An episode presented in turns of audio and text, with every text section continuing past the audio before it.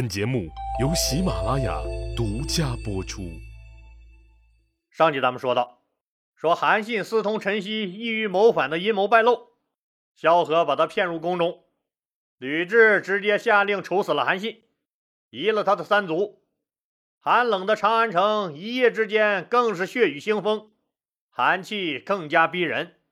天下第一的韩信就此乘风而去，英雄谢幕。真是成也萧何，败也他萧何。刚三十出头的人生就这么结束了，这是一个传奇的一生，精彩的一生，也是简单的一生，简单到只剩下了十个字：生死一知己，存亡两妇人。一知己当然指的是萧何了，两妇人指的是救过他命的河边那个洗衣服的老妈妈。和要了他命的皇后吕雉吕阿姨，一直以来，人们都对韩信的死表示遗憾和可惜，怀疑他是否真的要谋反。但就凭他功高震主，还曾胁迫刘老大封他为王这些做法，实际那时候他的一只脚就已经踏进了坟墓，他的死是必然的。至于后世人们争论不休，说韩信啊。到底有没有真的谋反？老李告诉你，这个事儿根本不用争论，那其实不重要。重要的是，在刘邦、吕雉的安排里，他韩信必须得谋反。韩信被杀以后，吕雉命人报告给了前线的刘邦。刘邦听说吕雉把韩信杀了，那当时什么表情？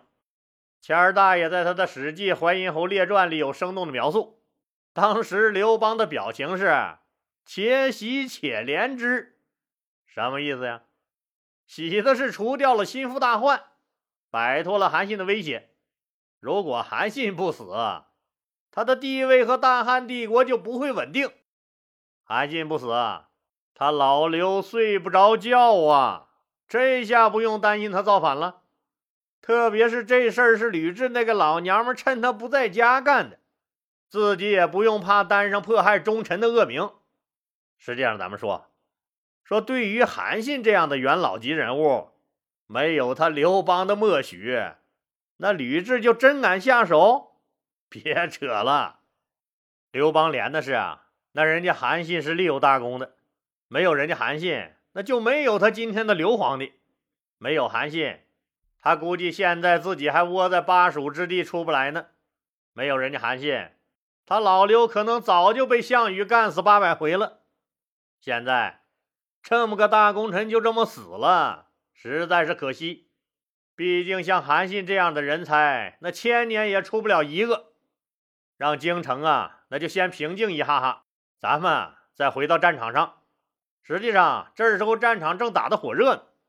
曹参和郭蒙在聊城打败了陈豨的部将张村灌婴在曲逆杀了大将侯敞，打跑了王晃；樊哙在相国击败了陈豨和曼求臣，陈豨只身逃往匈奴；周勃经过无数场鏖战，最终拿下了马邑，还平定了太原和代郡；刘邦和郦商、夏侯婴也是经过多轮苦战，杀了被私立为赵王的那个赵立，拿下了东原。这个东原之战是决定胜负的一战，这一战彻底消灭了陈曦的主力。此战过后，陈曦由一个集团军的总司令，那就被彻底打成了小股游击队的小队长。因为东原是皇帝陛下亲自打下来的，为了纪念这次胜利，把东原改名为真定，啥意思？真龙天子亲自平定的呗。这个东原老城就在现在的河北石家庄东面的古城村柴武在攻打韩王信驻守的参河时，遇到了极为激烈的抵抗，战况几经反复。一月份，柴武终于攻破参河，在阵前一斧子劈死了韩王信。这个复合型作死大师，那这下子彻底消停了。刘老大可恨死了这帮子狗汉奸，就想这次一窝端了他们。就发出悬赏令，说悬赏千金买这几个汉奸的脑袋。结果王皇和曼秋臣的部将们说：“咋看他们老大的脑袋，那咋像一大堆金银珠宝、大金链子，就义无反顾的果断反水了，把王皇和曼秋臣的脑袋切下来，拎着找刘老大换钱来了。就这样，韩王信及其党羽被团灭，陈曦孤身逃往匈奴。依附自立为代王的陈曦的那些门客和小兵们，这一边琢磨着，这咋政府还倒闭了呢？一边郁闷的四散而逃了。不到两个月的时间，虽然陈曦没死，但已经无法构成实质性的威胁了。刘老大留下樊哙守东原，以震慑陈曦逃散了的余党。大部队胜利班师回朝。萧何向刘皇帝详细汇报了韩信的谋反过程和证人证物。对于韩信的死啊，在群臣面前，那刘邦也是假模假样唏嘘感慨了一番，当即下诏封那个举报有功的栾说为慎阳侯，十亿两千户。又问萧何，韩信死前可留下什么遗言没有？萧何躬身答道：“韩信临死的时候，说自己后悔当年没听蒯彻的话。”以至于居然栽在一个娘们手里，哦哦，对不起皇上，对不起，对不起，是是，居然栽在一个女人手里，真是天意呀！刘老大是听过蒯彻这个人的，从韩信临死前的那句话分析，那这个蒯彻肯定怂恿过韩信造反。好啊，你这憋着坏呢，给我！刘邦下令，发出一级通缉令，全国通缉蒯彻。天下都是人家老刘的，蒯彻又不像人家商山四号那样，能舍得脱离世俗的酒肉、女人这些个低级趣味的东西，一脑袋扎进深山里。只不过是当年力劝韩信，趁着刘邦和项羽大撕逼的时候，自立为王，三分天下。可是韩信当年不听啊，不肯背叛刘邦。蒯彻知道，韩信完了，必定会死无葬身之地。因为自己曾经劝过韩信谋反，怕一旦韩信出事儿会连累自己，就装疯连夜逃离了韩信。皇上要找的人，自然很快就找到了。当齐国都城临淄的街头，一个疯了吧唧的算命先生被锁链锁住以后，他知道装了这么多年疯子，还是没逃过这一劫。刘邦问他。听说你曾经怂恿韩信造我的反，蒯彻想继续装疯，嘴里含糊不清的嘟嘟囔囔，继而又笑，笑完又自顾自的玩起了自己的那十个手指头。刘邦大喝一声：“别他妈在我面前装疯卖傻！信不信我把你那十个玩意儿一根根掰断？你这套路都是当年老子玩剩下的。”蒯彻一看，这神经病是装不下去了，他马上正色回答道：“没错，我是曾教过韩信谋反，可惜那个蠢货不听，否则也不会落到今天这悲惨下场，活该呀！”他，刘邦大怒吼道：“把他给我拉下去，煮喽！”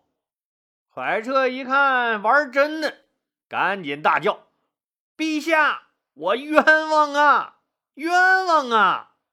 蒯彻这一喊冤，把刘邦都气笑了。哎，你这个家伙，教人不学好玩造反，咋你还冤枉了？嗯？蒯彻磕头答道：“陛下，您给说说，上古那个把帝位禅让给舜的尧帝是个圣明的君主，没错吧？可是邻居道直家的狗见一次就咬他一次。”那是为什么呢？不是因为尧帝不是圣贤，而只是因为尧帝不是这条狗的主人而已。陛下呀，那时候天下纷乱，我是齐王的属下，确实那时候只知道有齐王韩信，不知道有陛下您呢，为齐王出谋划策。那是我作为他臣子的职责呀，陛下，根本就不是针对您，就是现在这天下初定之时，难道就没有人心怀不轨了吗？陛下难道把他们都煮了吗？一通神砍把刘老大爷砍懵了。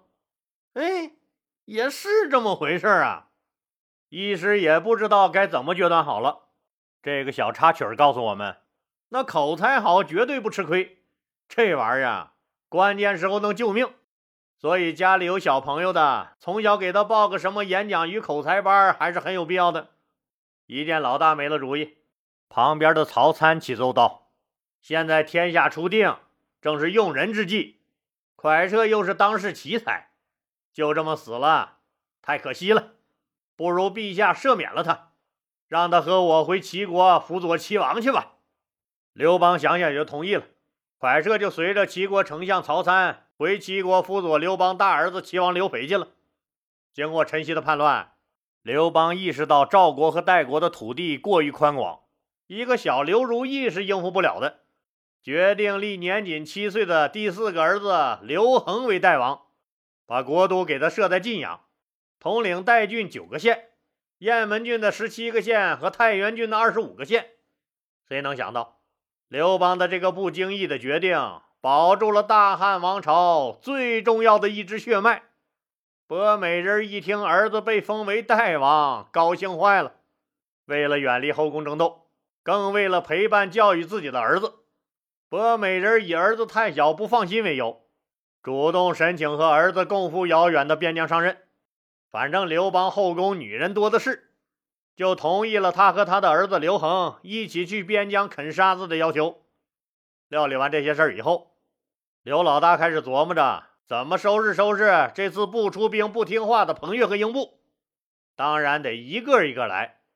那就先拿狗日的彭越开刀，必须得狠狠地敲打敲打他。如若老实便罢，如果不老实，就借机拿下他。刘皇帝就派了个使者去训斥彭越，当然一点没客气，措辞相当的严厉。彭越一看陈曦搞了那么大阵势，也没扛得住老刘的一顿胖揍，自己这小身板儿，当时就怂了。都说更年期的男人爱整事儿，刘老大正是到了这一时期。看样我彭越不亲自登他刘皇帝的门去拜个码头是不行了。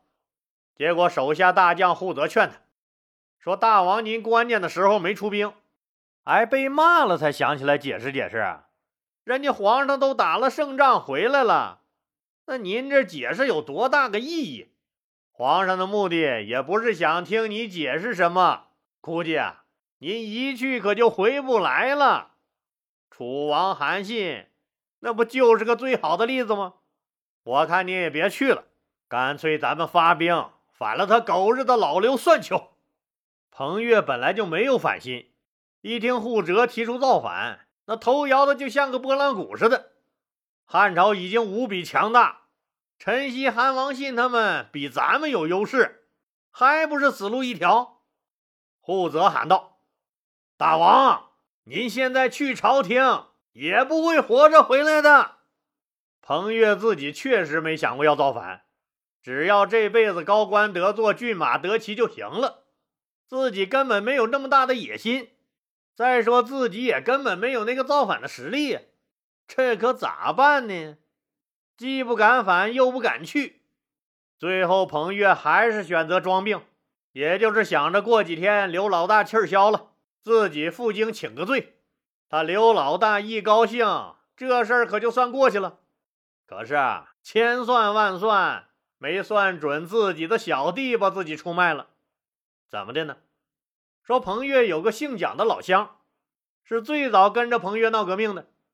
这个蒋公作战勇敢，身先士卒，屡立战功，慢慢就脱颖而出，深得彭越的信任了。彭越被封为梁王以后，蒋公被任命为太仆，也就是我们现在说的管车马的机要秘书，可以说是彭越面前的大红人了。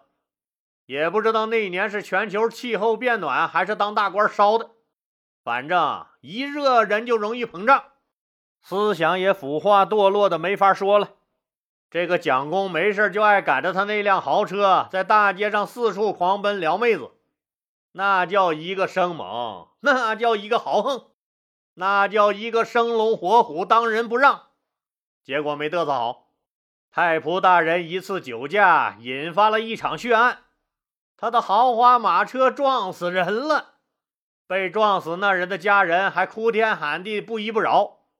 等太仆大人酒醒以后，才知道那家人居然告了御状。梁王彭越大怒，这自古杀人偿命，虽然屁民的小命不值几个钱吧，可是人家苦主既然找上门了，彭越这个老大就不能再那么护犊子了，否则他提倡的建设法治社会就成了一句笑话了。彭越只能下令把自己这个兄弟太仆蒋公关了起来。承诺一定从严从快给老百姓处理这个案子。哎呀妈！彭越的朝廷老黑暗了。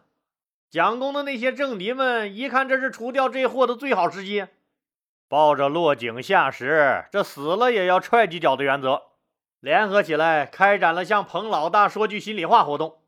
内容主要是控诉蒋公的其他种种不法行为。彭越彻底怒了。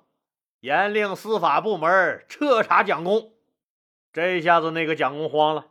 我去，老大看样这次是玩真的呀！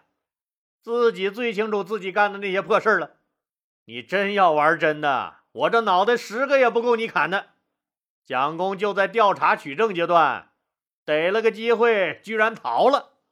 彭越以为他就是怕处罚躲了起来，派人四处搜寻也没有找到。